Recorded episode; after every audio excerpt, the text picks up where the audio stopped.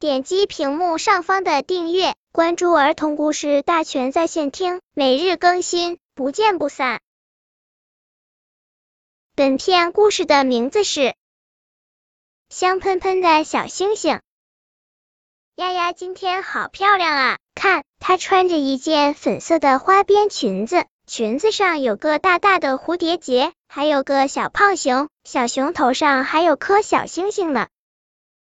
丫丫，你真漂亮啊！小朋友都跑过来围着她，有的摸摸她裙子上的花边，有的拉拉她的大蝴蝶结，还有的点点小熊的鼻子。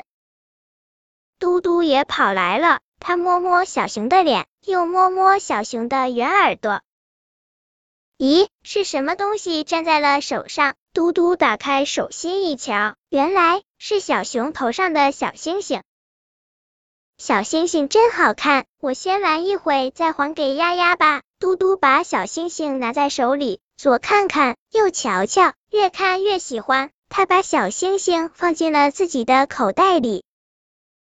嘟嘟口袋里东西可多呢，有早晨剩下的半块牛奶饼干，有文文送给他的一颗巧克力糖，还有老师讲给他的一朵小红花。现在呀，又多了一颗小星星。要午睡了，嘟嘟脱下外衣放在床上。哎呦，小星星从口袋里蹦了出来，嘟嘟一把抓住了它。我要再玩一会儿。嘟嘟躺在被窝里，拿着小星星玩了起来。咦，哪来的香味？嘟嘟把小星星放在鼻子上闻了闻，原来是小星星发出来的。那上面沾了好多饼干屑，所以变得香喷喷的。好香啊！我要闻着它睡觉。嘟嘟把小星星放在了鼻子上，闭上了眼睛。哎呀，不好！嘟嘟一吸鼻子，小星星跳进了嘟嘟的鼻孔，顺着鼻孔滑了进去。嘟嘟真难受啊！他吓得大哭起来。